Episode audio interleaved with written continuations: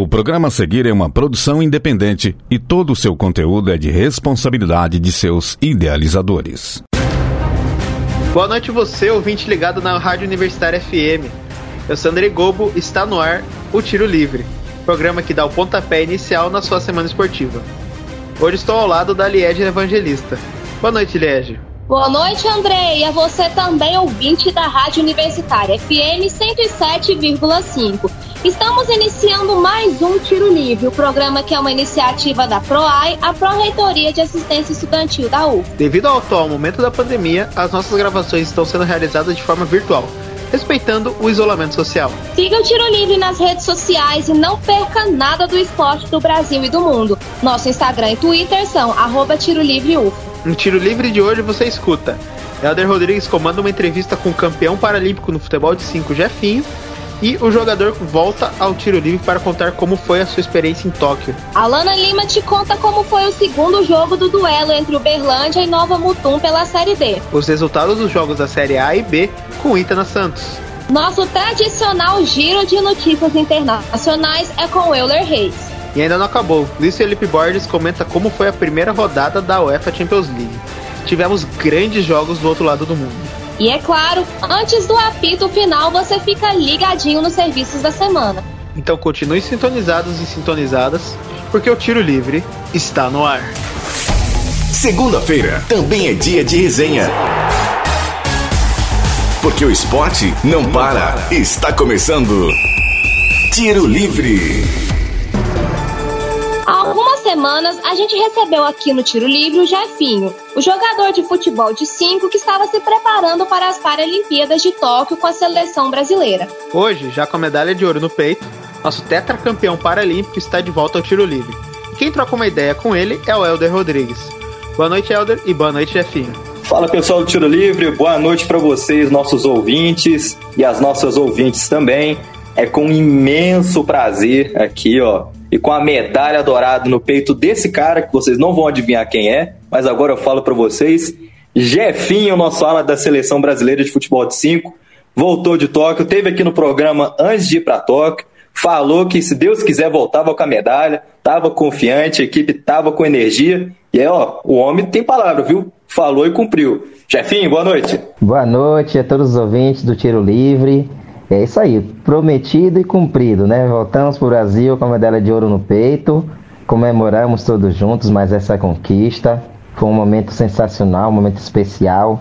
É bom estar aqui, né? Compartilhando mais essa história, mais esse momento com todos vocês. Tá certo, Jefinho. Vamos falar de coisa boa, aí daí a gente começa a entrar em alguns temas aqui, no mínimo polêmicos. Fala pra gente aqui, como é que foi a recepção lá na sua cidade, lá em Candeias, lá? Como é que o povo recebeu? Cara, recepção calorosa, maravilhosa. É uma cidade menor, né? uma cidade de pequeno porte, cerca de 90 mil habitantes. Então eles torceram muito, acompanharam bastante, torceram muito não só por mim, mas como para todos os atletas, toda a seleção de futebol de 5. Candeias realmente abraçou, manda um abraço para toda a cidade lá que mandou essa energia positiva para a gente e deu muito certo. E foi sensacional essa recepção, a chegada, é, toda a turma querendo né, é, viver esse momento, compartilhar esse momento. E foi sensacional. Né, dividir a medalha com todos eles que torceram muito por mim, por todos nós. E minha cidade querida, a cidade onde eu nasci, cresci e vivo até hoje. E é, é maravilhoso, maravilhoso passar por, por esses momentos junto com eles e realmente compartilhar a alegria imensa que é conquistar uma medalha de ouro paralímpica. Enfim, agora quero entrar no primeiro tema com você, que é com relação à competição em si lá em Tóquio lá. Foi uma competição diferente, né, cara? Teve toda a questão do, dos protocolos ali sanitários ali para manter o ambiente dos atletas bem saudável, né? É, como é que foram essa experiência com os protocolos lá é, da, da pandemia? Vocês sentiam um ambiente seguro? Tava tudo tranquilo? Como é que foi essa experiência? Cara, realmente o Japão é um país de primeiro mundo, país sério e levou muito a sério a preocupação com a Covid-19, todos os protocolos, antes até da viagem, até a chegada lá, durante a, a, a parte de aclimatação, é, a parte da competição em si, na Vila Paralímpica, até o retorno. Então, eles se preocuparam com todos esses detalhes. É, a gente até usou aplicativos para o rastreamento é, nos nossos celulares. Fizemos testes diários, então todos os dias pela manhã a gente fazia o teste ali da, da Covid.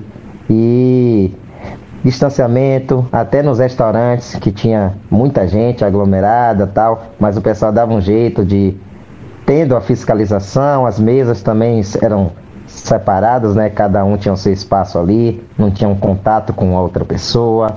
Então foi uma preocupação geral na academia, né? sempre de máscara, eles tinham os, os fiscalizantes lá para poder ver essa questão, né? Do uso de máscara, de álcool em gel. Então, eles levaram muito a sério todo o protocolo do início ao fim, que tornou a competição segura. Claro que sempre há alguns casos, né? É, ali estavam muitas pessoas envolvidas nesse evento. Então, sempre tem um caso ou outro, mas no geral eu me senti bem seguro, sim, e pude focar realmente na questão dos treinos e da competição. Porque realmente as pessoas que estão acompanhando de longe não imagina como é estar num, numa estrutura de Paralimpíada.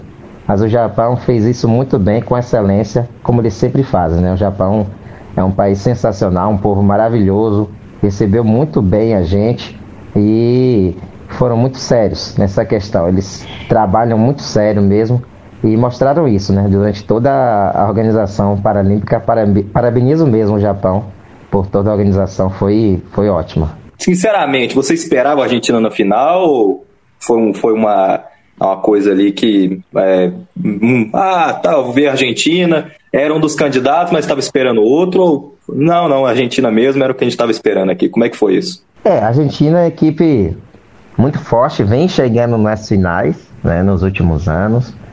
Eles têm um, um atacante que, que finaliza muito bem, né? Max Spinillo, ele finaliza muito bem, jogador é, com a finalização impressionante, é, sempre acerta o gol, é, é um jogador difícil é, de ser marcado.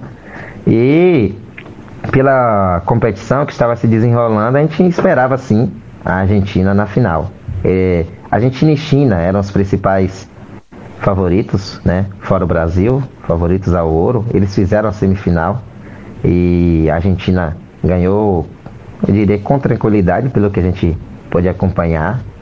É, pela competição em si, a gente imaginou que a China não chegaria tão forte como, como chegou nos últimos anos. É, o desempenho da China não foi muito bom, como a gente imaginava. Então já esperava já a Argentina na final, né? Pela força que eles têm, é uma defesa é, que dificilmente é, é ultrapassada, eles têm uma defesa muito boa. Achou o cara que faz muito gol agora, que era a dificuldade da Argentina, um jogador mais ofensivo que eles encontraram esse jogador. Então, a gente já imaginava assim a Argentina na final, mas a gente estava sempre preparado para enfrentá-los, né?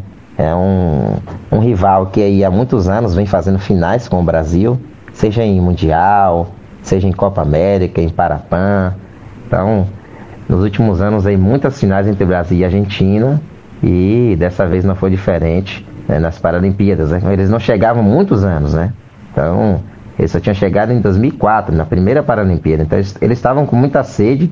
Né? Estou aqui após o jogo contra a China, eles comemoraram bastante no vestiário a classificação para a final. Né? Então eles queriam mesmo estar nesse momento, estar na final para brigar com o Brasil, para tentar tirar essa hegemonia do futebol de cinco brasileiro. Né? Então a gente imaginava assim que eles fossem chegar com força, chegar assim como, como eles chegaram. Né? É, felizmente o ouro tem só para uma equipe, né? E voltou aqui pro Brasil mais o ouro, né? É, agora, nessa, agora isso, cara, você já parou para pensar que você é pentacampeão para, paralímpico, inclusive só você, Jeffinho, Little Jeff, tem quatro medalhas de ouro penduradas aí no, no seu, na, na, sua casa, lá em Candeias, lá, cara. Como é que é essa sensação? Já caiu é, essa ficha? Pois é, eu acho que a ficha só cai mesmo, cara, depois de um certo tempo, né? que a gente, muitas vezes a gente nem, nem tem noção, né? De toda a história que a gente está fazendo, né?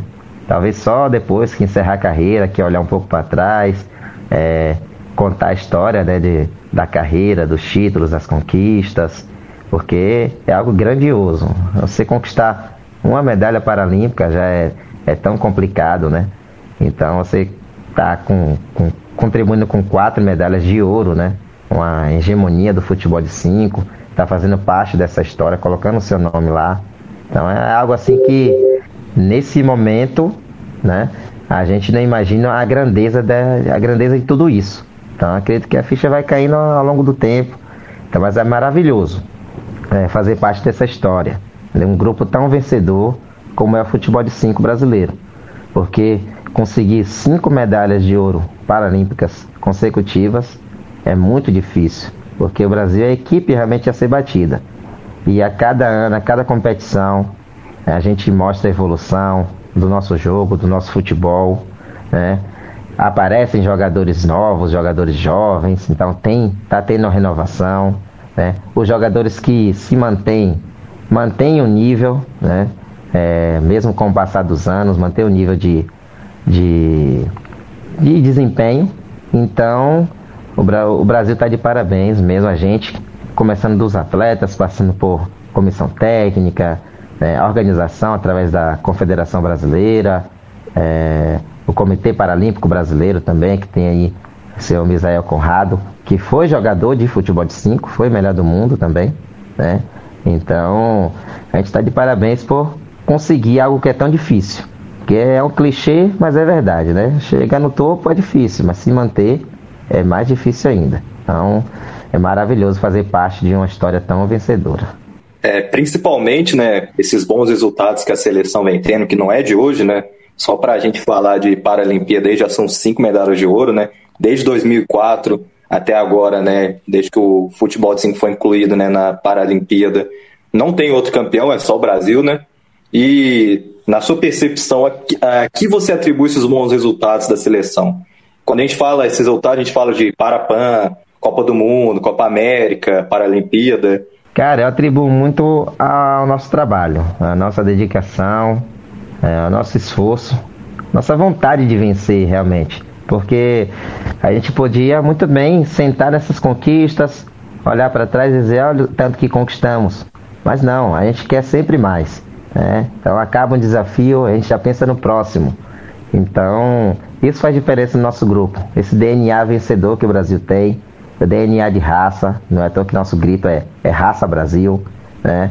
E essa dedicação que a gente tem à nossa profissão, é, é o amor que a gente tem mesmo por essa modalidade, pelo que a gente faz. É por isso que a gente levanta todos os dias com vontade de estar sempre melhor. Né? E isso acaba uh, tornando os resultados possíveis, porque a gente trabalha muito.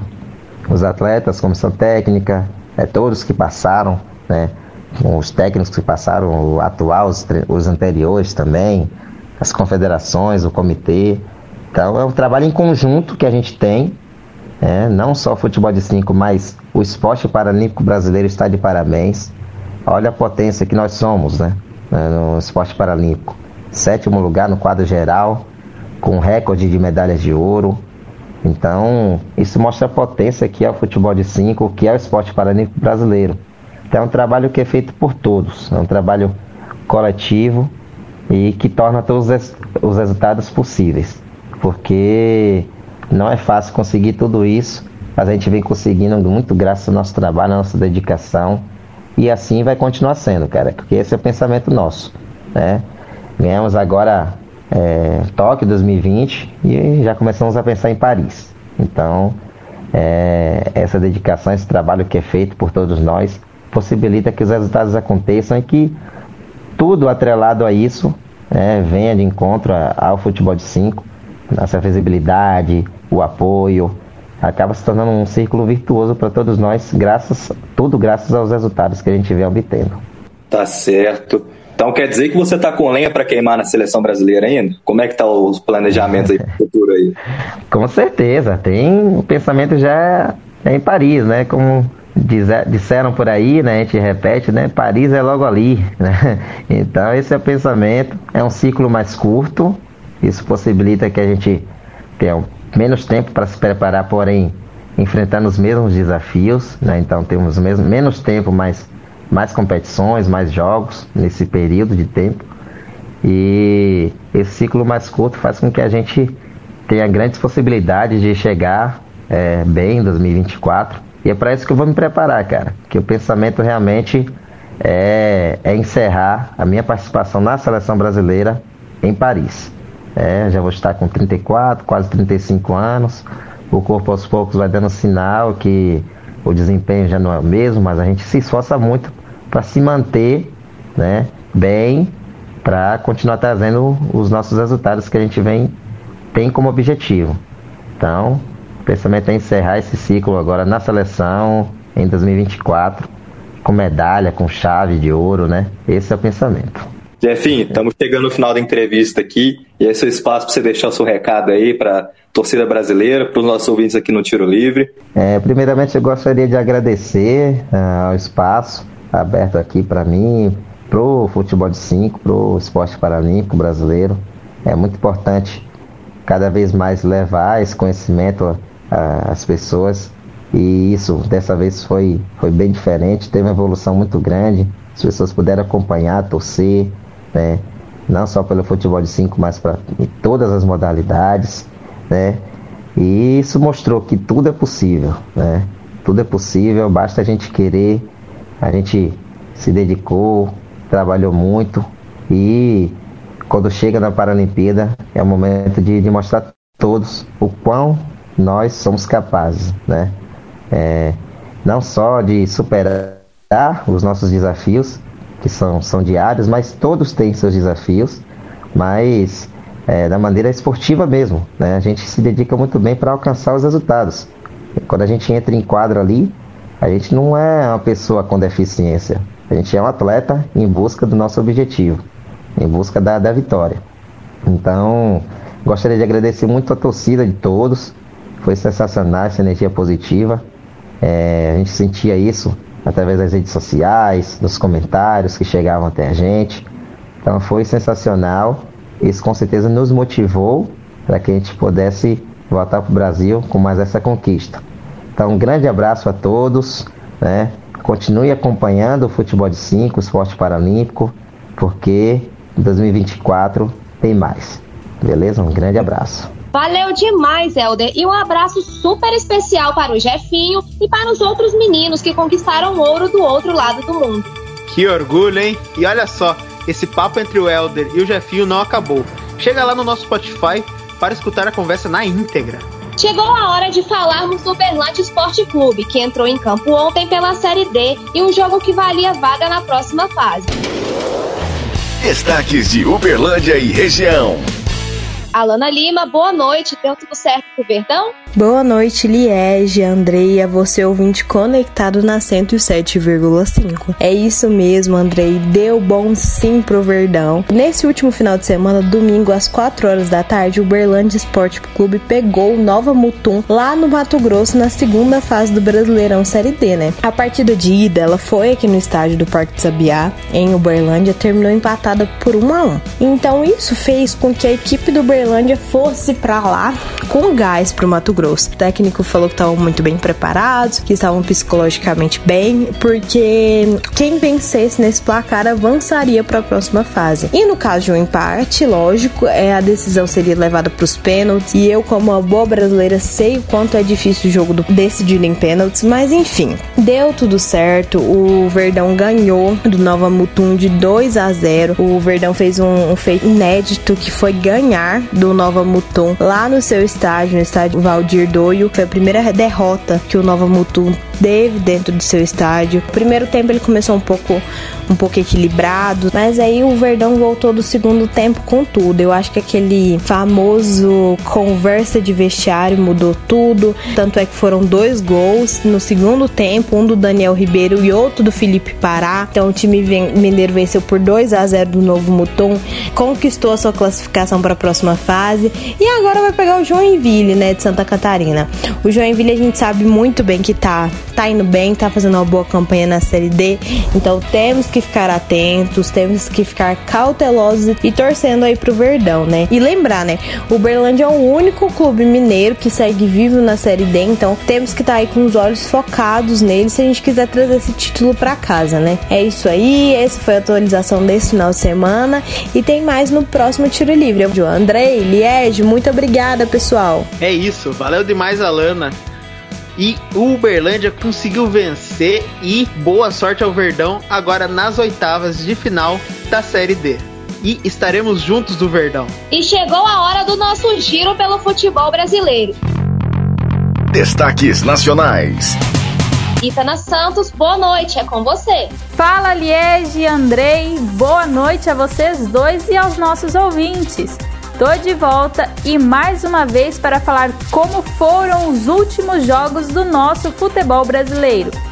Vale lembrar que além de partidas pelas séries A e B, também rolou Copa do Brasil. E nela não tem como, né? Perdeu é tchau. Vamos começar então pela Série B, que contou com estreias na 24ª rodada. Estreias de peso, hein? CRB e Vasco abriram a rodada na quinta passada. Este foi o primeiro jogo do meia Nenê, ex-fluminense, na equipe vascaína e do técnico Fernando Diniz no comando da equipe carioca. Com um gol de letra do Cano, o time saiu na frente do marcador. A noite do Vasco estava prestes a acabar bem, até que no apagar das luzes, Renan Bressan marca para a equipe alagoana e fecha o jogo no empate de 1 a 1 no estádio Rei Pelé.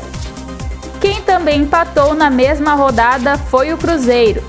O time da Raposa ficou no 1 a 1 com o Operário, mas não engoliu bem o resultado, viu? Teve confusão no jogo por conta da arbitragem de vídeo. No minuto final, Marcelo Moreno chegou a marcar o segundo do time mineiro, mas o VAR chamou o árbitro de campo para rever o lance e após 10 minutos, isso mesmo, ouvinte, foram 10 minutos de análise, o juiz anulou o gol alegando que o volante Marco Antônio dominou a bola com a mão. Então, o jogo ficou no empate mesmo. Porém, o maior prejuízo foi para o Cruzeiro, que viu seu técnico Vanderlei Luxemburgo tomar cartão vermelho no momento da confusão com o VAR.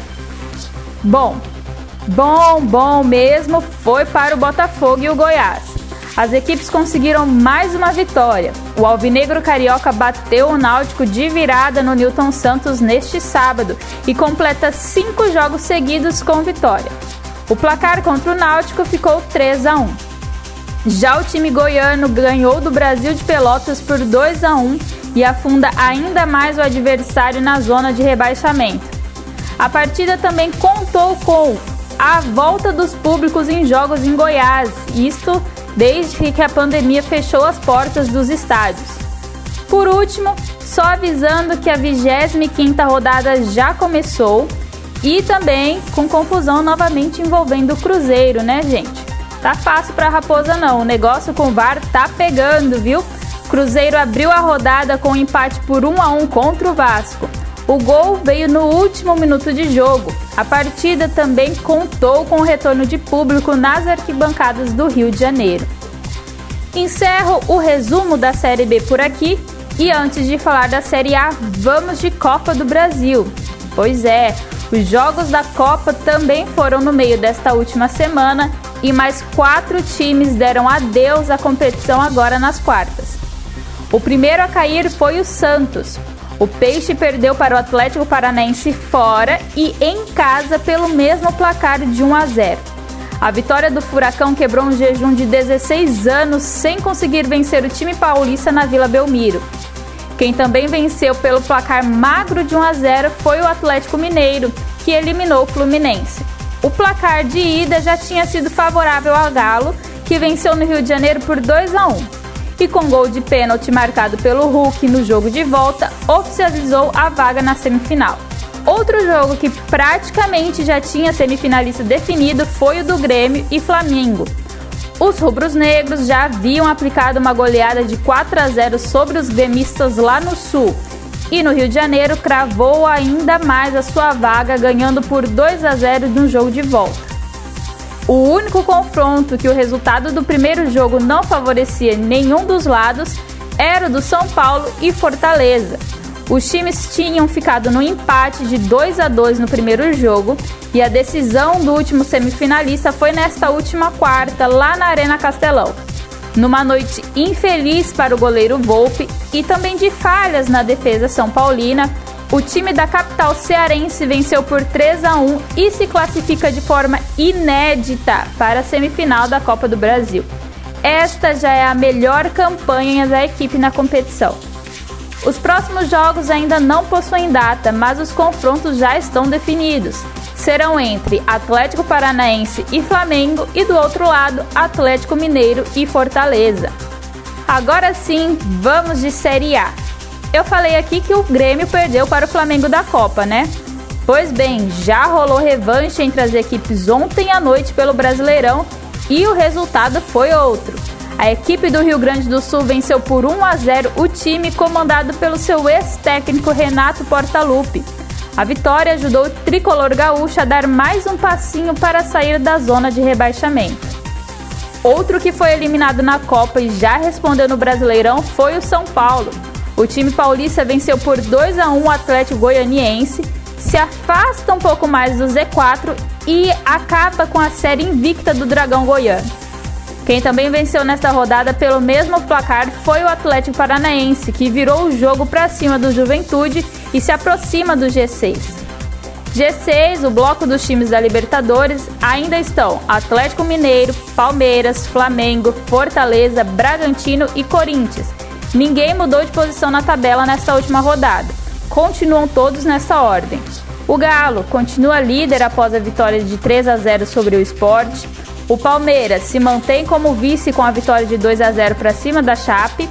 E o Fortaleza permanece em quarto, mesmo depois de perder de 1 a 0 para o Internacional. Bragantino e Corinthians empataram seus jogos em 1 a 1. O time de Bragança jogou contra o Bahia e o Timão teve um reencontro com seu ex-técnico na disputa com o América Mineiro. Mas fiquem atentos, a posição corintiana está ameaçada.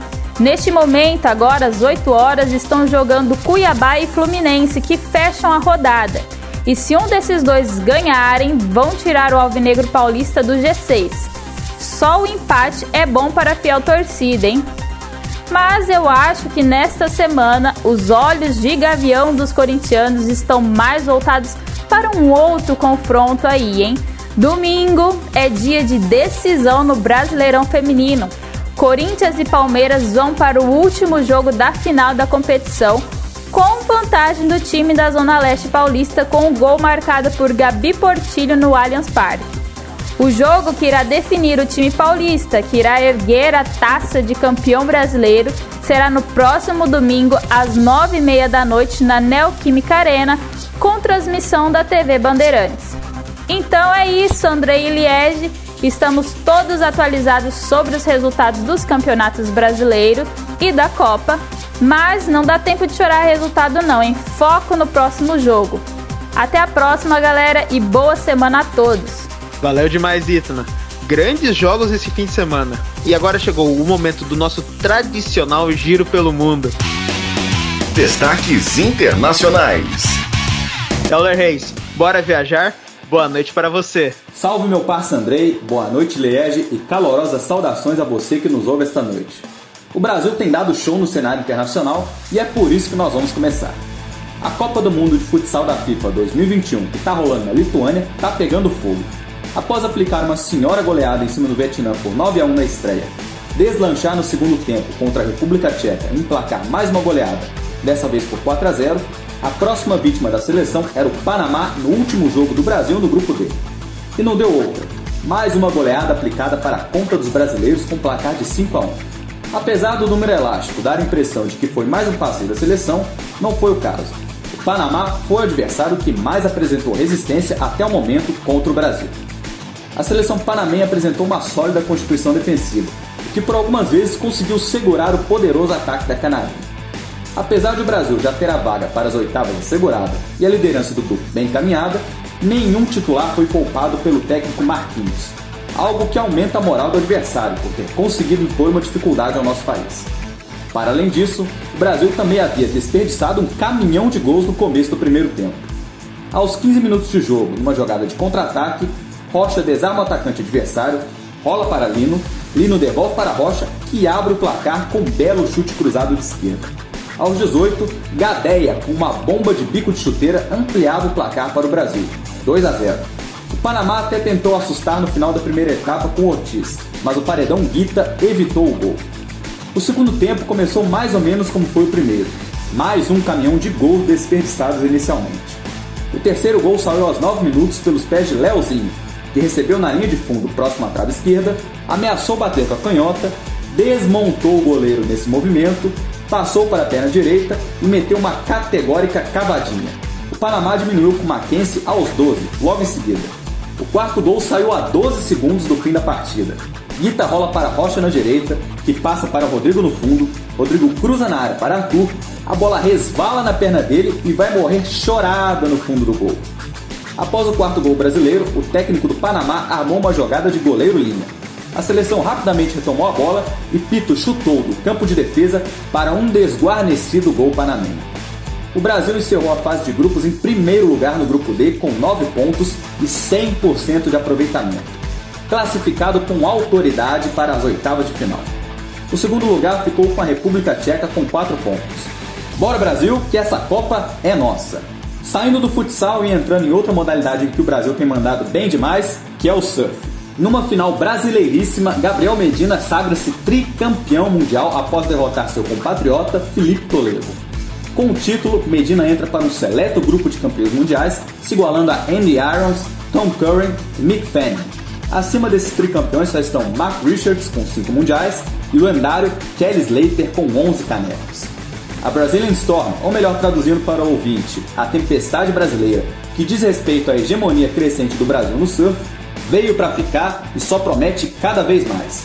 Desde 2018, só dá Brasil levando a taça do circuito mundial para casa como o próprio Medina em 2018, em seu bicampeonato, com o Ítalo Ferreira em 2019 e Medina de novo agora em 2021.